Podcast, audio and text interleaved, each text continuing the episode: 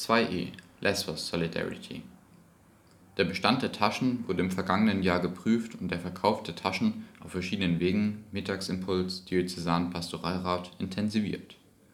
Momentan haben wir einen Restbestand von 49 Taschen, die weiterhin zum Verkauf angeboten werden.